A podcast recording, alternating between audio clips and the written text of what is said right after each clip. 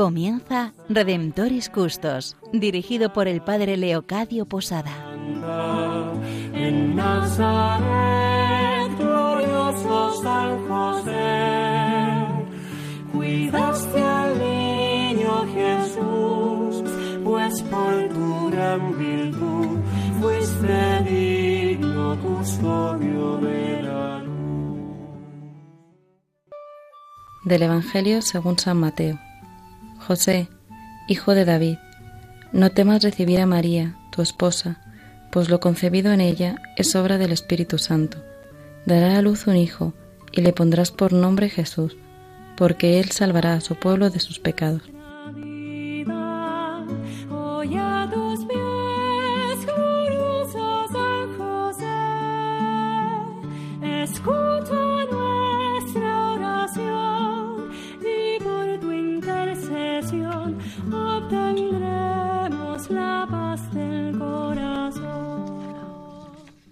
Nos encontramos en este programa Redentoris Custos, el custodio del Redentor. Saludamos a todos nuestros radioyentes, a todos aquellos que en estos momentos nos estáis escuchando desde vuestras casas, desde vuestros lugares de trabajo, desde el coche.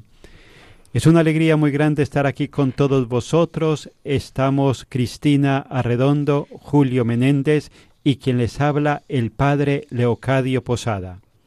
Vamos a empezar una nueva etapa en este programa Redentoris Custos, siempre queriendo conocer y acercarnos a la persona de San José.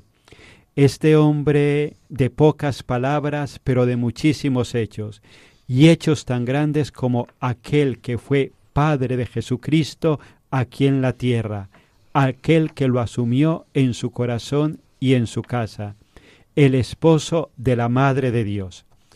En esta nueva etapa nos vamos a ir acercando a distintos autores que han ido profundizando, que han ido conociendo desde la meditación a la persona de San José. Nos vamos a acercar a un autor seguramente poco conocido para todos vosotros, Jan Drobrandinsky. Alguien estará pensando de dónde se han sacado ese nombre y a ese hombre. Pues lo vamos a ir conociendo a Jan Dobrajinsky. Es el autor de un libro precioso que desde ahora os recomendamos leer. El libro se llama La sombra del Padre. En este libro el autor, de una forma creativa, de una forma llena de ilusión, también de muchísimo amor y de muchísima delicadeza, con muchísimo respeto, también intenta acercarnos a la persona de San José. Le voy a pedir a mis compañeros, a Julio y a Cristina, que nos vayan situando en quién es el autor, cuál es la intencionalidad del libro y desde aquí pues que nos vamos acercando todos, tanto al autor como a su obra. Y desde aquí le pido a Cristina que nos sitúe un poco en el contexto tanto del autor como de su obra. Buenas noches, muchísimas gracias, Padre Leo. Bueno, pues antes de empezar a compartir la lectura de algunos fragmentos de esta fantástica vida novelada de San José, nos parece bueno conocer algunos datos biográficos de su autor, Jan Dobraczynski. Nació en Varsovia en el año 1910 y falleció en 1996.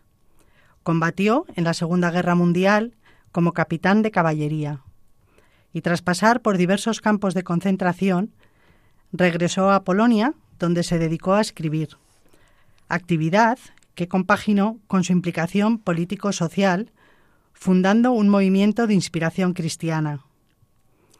Fue un autor prolífico, muy bien acogido por el público. Su obra está traducida a 19 idiomas y es considerado el autor polaco más conocido de nuestros días.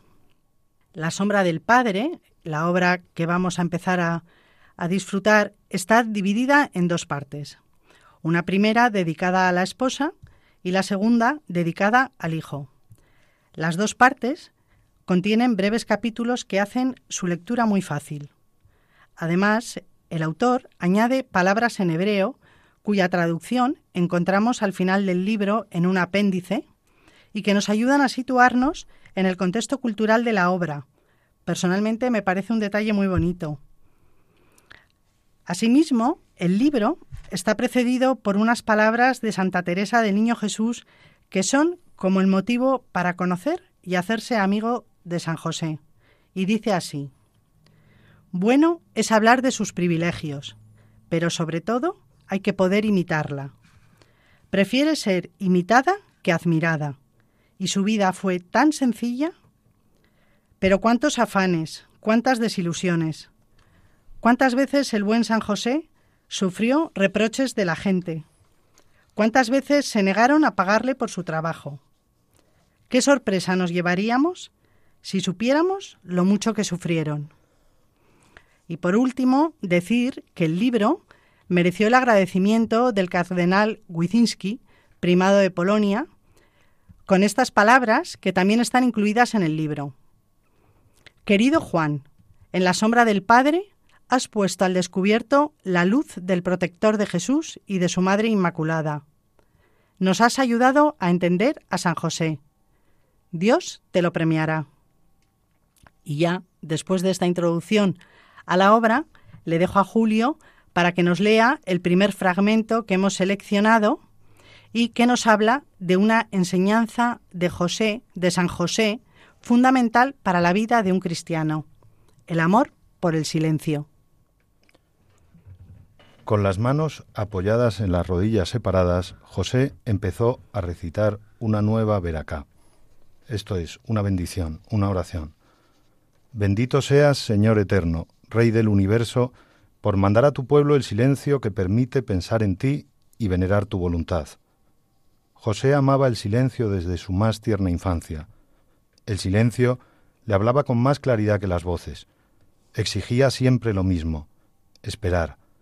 A su lado transcurría la vida intranquila y ruidosa. Se oían tantas palabras innecesarias, tantas quejas dichas a la ligera, tantas certezas que no significaban realmente nada. Estaba sumergido en esta corriente con su silencio como piedra en medio del torrente. Esperaba, aunque la verdad sea dicha, no sabía que estaba guardando. Esperaba lo que iba a decir el silencio. Cada tarde, pasado el tiempo caluroso, se oían en la plaza situada fuera del pueblo las flautas y los tamboriles. Los jóvenes se reunían para jugar y bailar. También iban allí presurosos los hermanos menores de José. Hasta él llegaban los sonidos lejanos de voces alegres, de risas, de palmas. Nunca acompañaba a sus hermanos. Eso no quería decir que no le atraían las diversiones. Era joven todavía. Tenía momentos de tentación. Las llamadas del silencio pugnaban con las llamadas del corazón pero el silencio siempre terminaba por imponerse. Y es que qué importante el silencio para la vida de un cristiano. El silencio exterior para encontrar el silencio interior. Al leer este fragmento, me he acordado del primer libro de Reyes, en el capítulo 19, donde el profeta Elías encuentra a Yahvé en la brisa suave. Y también he pensado mucho en los silencios de la Virgen y en el testimonio de los santos. Por ejemplo, San Pío decía que el alma que busca y desea la visita de Dios tiene que apartarse del bullicio del mundo.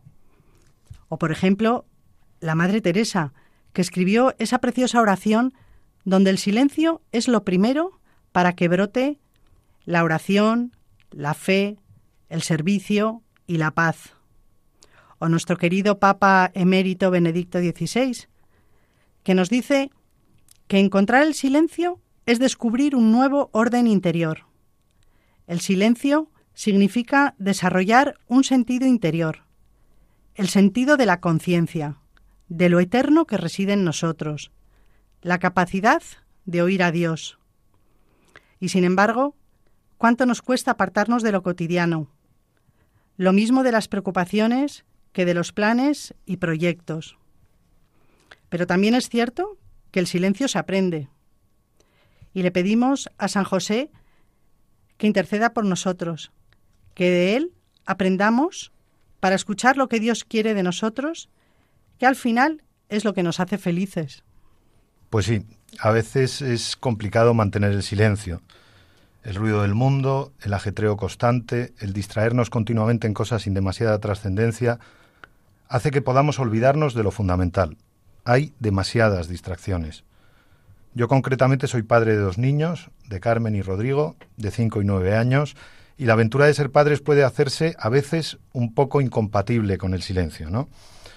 El trabajo, el atender a todas horas a tus clientes que te llaman a veces a horas imposibles, las noticias de la tele, un bombardeo continuo de información. En definitiva, ruido, ruido y más ruido. Y en mi caso, además, si a todo ello le sumamos que soy bastante nervioso y me cuesta escuchar pacientemente, sobre todo a Carmen, mi mujer, pero en general a casi todos, se me hace algo cuesta arriba no intervenir demasiado en las conversaciones sin interrumpir. Y todo esto hace que sea un cóctel que me aparta del silencio. Pero indudablemente me doy cuenta de la importancia que tiene en mi vida el silencio. El hecho de que a menudo no lo practique todo lo que me gustaría no quiere decir que no lo valore y que no sepa de su importancia. Para mí San José es un ejemplo a seguir en el día a día como padre, como marido, como trabajador incansable, y veo la importancia que él sí sabía darle al silencio, como muy bien nos muestra el texto que acabamos de leer. Y en eso también me gustaría imitarle, porque es evidente que Dios habla en el silencio, es más, Dios grita en el silencio, Dios se hace escuchar en la falta de ruido, de distracciones. No sé, padre, si podemos dar consejos en este programa, pero yo sí que recomendaría a todos los que nos oyen que a diario, a ser posible, buscaran un rato de silencio, a solas con Dios. Yo, pese a todas las distracciones ya comentadas, suelo hacerlo. Y es ahí, en el silencio, donde puedo reflexionar las cosas importantes de mi vida. Comparto con Dios mis preocupaciones y Él me ayuda a enfocar los problemas desde otra perspectiva, más tranquila, más acorde con lo que realmente es importante. Hacer un rato de oración, sin ruidos, apartándote por un momento del mundo, si es posible en presencia del Santísimo, en una capilla o simplemente en una habitación de tu casa cuando estés solo, te va a permitir oír qué es lo que Dios quiere para ti y cómo Él puede guiarte en tu manera de vivir. Pues le agradecemos a Julio y a Cristina que partiendo de este texto de Jan Trobaditsky, nos hayan hecho esta reflexión sobre la importancia del silencio, ese silencio que acompañó la vida de San José. Tanta gente se pregunta, ¿por qué no se conserva ninguna palabra de San José en las Sagradas Escrituras? ¿Por qué ese misterioso silencio que lo envuelve todo? que envuelve toda su persona. Pues desde el silencio San José nos enseña, desde el silencio San José nos educa, desde el silencio San José nos introduce en ese silencio que es acogida de la palabra de Dios, de su voluntad. Vamos a escuchar una canción en un ambiente también oracional que nos introduzca en ese silencio, ese silencio que no es vacío, sino ese silencio que está lleno de la presencia amorosa del Señor.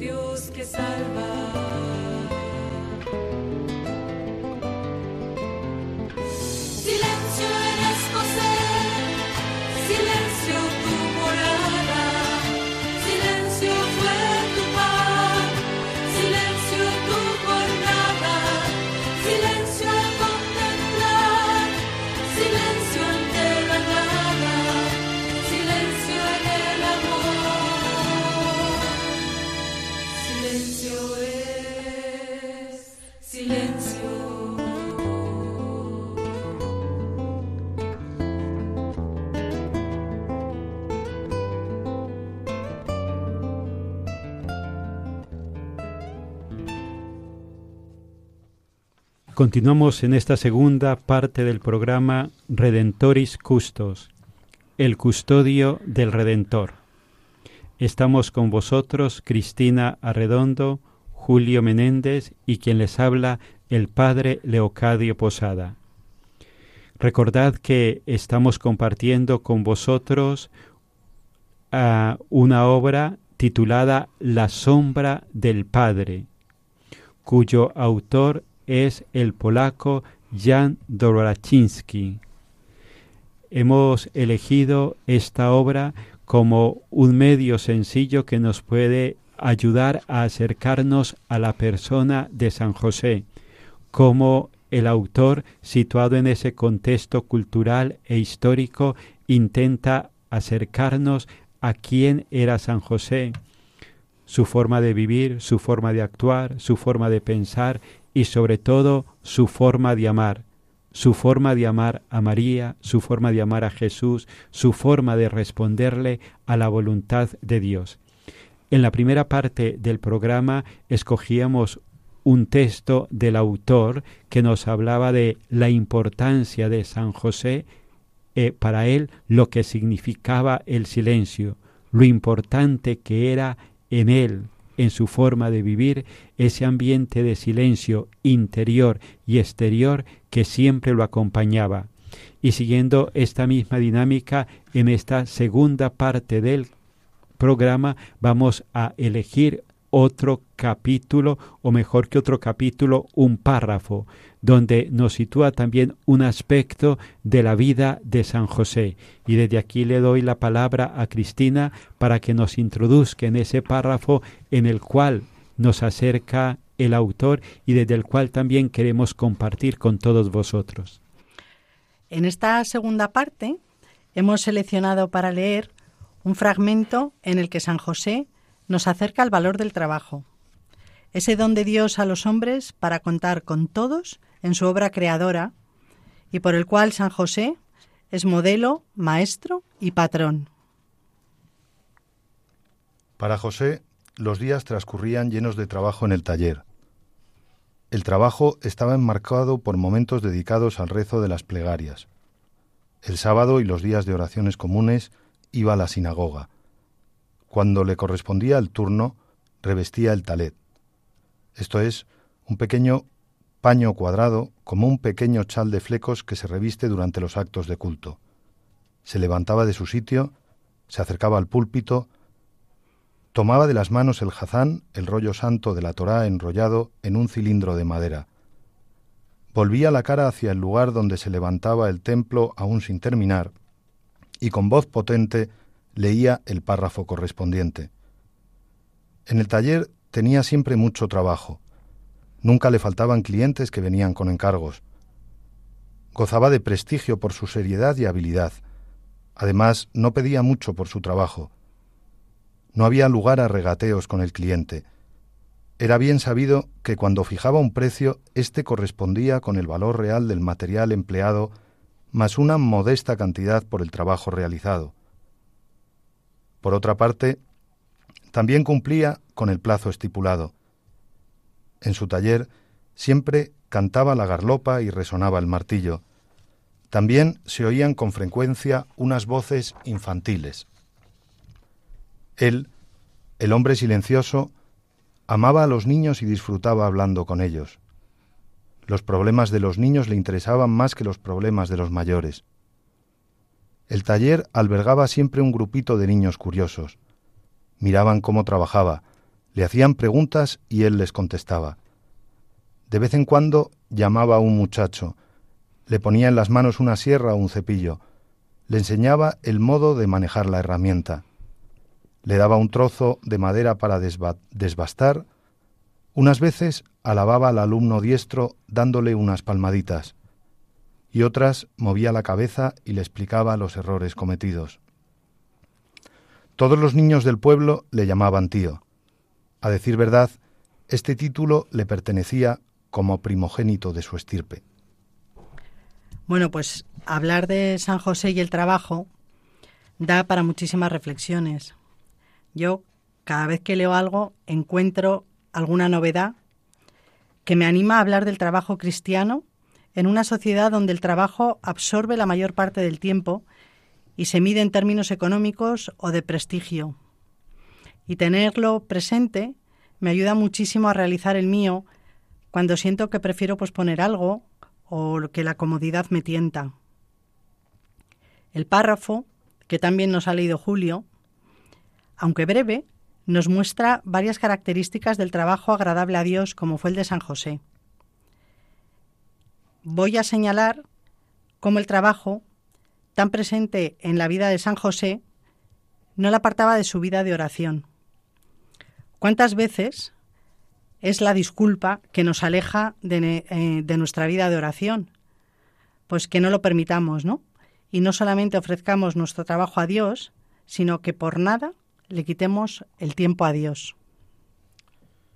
Pues yo actualmente trabajo por mi cuenta como abogado soy autónomo, pero anteriormente trabajé en diferentes asesorías jurídicas de varios bancos.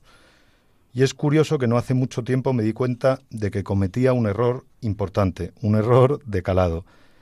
Y es que yo siempre había trabajado para que mi trabajo fuese apreciado y valorado por mis jefes, por mis clientes o por mis compañeros.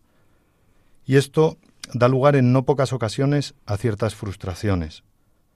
Cuando haces un trabajo que tú consideras de calidad, te esfuerzas en lograr ciertos objetivos y ese trabajo quizá no es bien apreciado, te sientes mal. Pero ya digo que no hace mucho me di cuenta de que cometía un error. Y es que el trabajo no debe buscar otra motivación que hacerlo para Dios.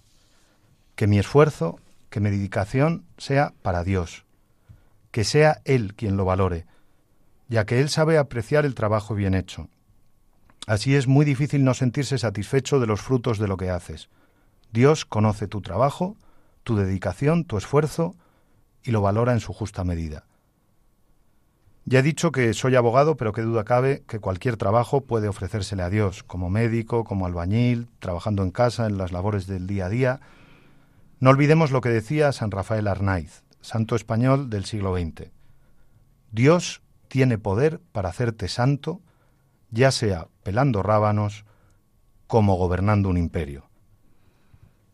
Otra cosa que suelo hacer en mi trabajo es que cuando envío un informe que es importante o algún mail que puede tener cierta repercusión, una vez hecho el trabajo y antes justo de darle a la tecla de enviar, rezo una pequeña oración y le pido a Dios, a San José o a la Virgen que esté todo correcto, que no se me olvide nada y que sea bien apreciado por quien lo recibe. También, antes de empezar a trabajar, ofrezco los frutos de mi trabajo por algo importante. Puede ser por algún amigo al que operan ese día, por los exámenes de mis sobrinos, de mis hijos, o por alguien que me ha comentado que pasa alguna dificultad en su matrimonio. Con eso logro que mi dedicación y concentración sea mayor. No me permito distraerme.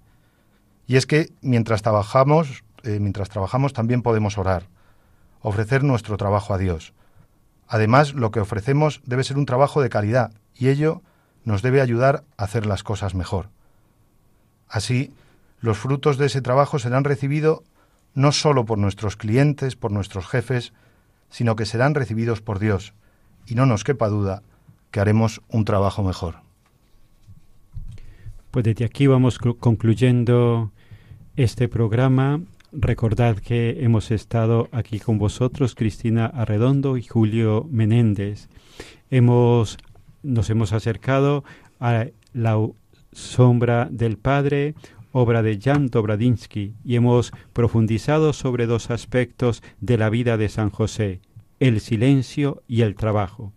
Pues por la intercesión de San José vamos a pedirle a Él, a este hombre del silencio, a este hombre del trabajo hecho por amor, hecho con delicadeza, hecho con entrega, vamos a pedirle por cada uno de nosotros para que también aquello que hagamos, pequeño o grande, sea una humilde ofrenda al Señor para un mundo nuevo, un mundo de hermanos.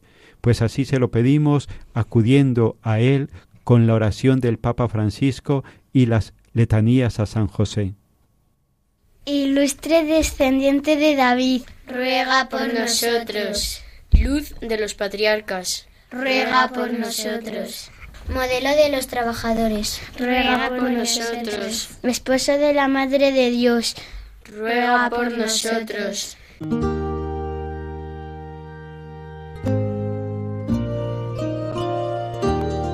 Salve, custodio del Redentor y esposo de la Virgen María. A ti Dios confió a su Hijo. En ti María depositó su confianza. Contigo Cristo se forjó como hombre. Oh bienaventurado José, muéstrate, Padre, también a nosotros, y guíanos en el camino de la vida. Concédenos gracia, misericordia y valentía, y defiéndenos de todo mal. Amén.